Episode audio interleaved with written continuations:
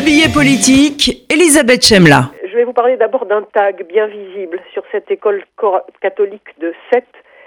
La seule église qui illumine est celle qui brûle. Et les images du 15 avril de Notre-Dame de Paris en flammes, la chute lente de son clocher de bois incandescent s'imposent à nouveau en même temps qu'un haut-le-cœur à lire cette phrase. Pas de blessés ni de morts, le trésor de la cathédrale et beaucoup de ses trésors sont sauvés. Alléluia. Mais le symbole frappe tous les esprits. C'est plus qu'un joyau sublime, unique du patrimoine mondial de l'humanité, porteur de notre histoire religieuse, politique, artistique, qui est en grande partie détruit pendant la Semaine sainte. Part en fumée et s'effondre en tison, le monument emblématique de la prosélyte, glorieuse et souvent barbare, chrétienté européenne. Comme la destruction des Twin Towers à New York le 11 septembre 2001 a marqué le début du commencement de la fin de l'Empire américain. Lors de sa dernière exposition, le sculpteur Giacomo Giacometti avait lui déclaré Dans un incendie entre un Rembrandt et un chat, je sauverai le chat. Au Sri Lanka, dans la nuit de samedi 20 avril au dimanche 21 avril, huit explosions, dont trois dans des églises où les fidèles célébraient la résurrection du Christ, la victoire de la vie, ont fait plus de 200 morts et au moins 450 blessés.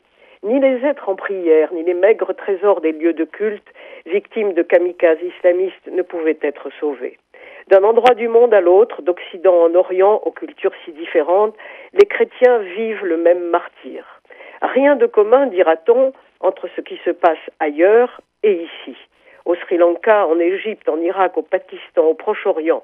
Ils sont une minorité citoyenne de deuxième classe, réprimée, humiliée, violentée, torturée ou tuée, contraints au départ. Les attentats contre leurs églises au moment du culte sont légion depuis 2012. Il y a trois mois encore, aux Philippines, État islamique laissait 18 morts dans une église pulvérisée. La volonté de nettoyage religieux, de purification des infidèles qui croient en Jésus mais pas en Mahomet, est à l'œuvre, sans émouvoir beaucoup, et sans que le pape y puisse changer grand-chose, malgré ses voyages et ses rencontres. Peut-être une prise de conscience française aura-t-elle lieu après Notre-Dame et le Sri Lanka. Tout à coup, on se souvient que plusieurs attentats contre notre cathédrale ont été récemment déjoués. On évoque le nombre grandissant d'églises profanées ou saccagées, Maison Lafitte, Houille, Dijon, Nîmes, Lavore, de la semaine dernière, dans des bourgs de la Manche. Le service central du renseignement criminel fait état de 877 dégradations en tout genre pour 2018 contre des lieux de culte catholiques, allant du Bénin au spectaculaire auteurs, les sataniques, les anarchistes, les néo-nazis et les musulmans radicaux, une belle palette. Bien sûr, l'assassinat du prêtre de 86 ans Jacques Hamel à Saint-Étienne-du-Rouvray en 2016, égorgé vif comme un mouton par deux jeunes islamistes réclamant de Daesh devant ses fidèles alors qu'il officiait, a marqué un tournant.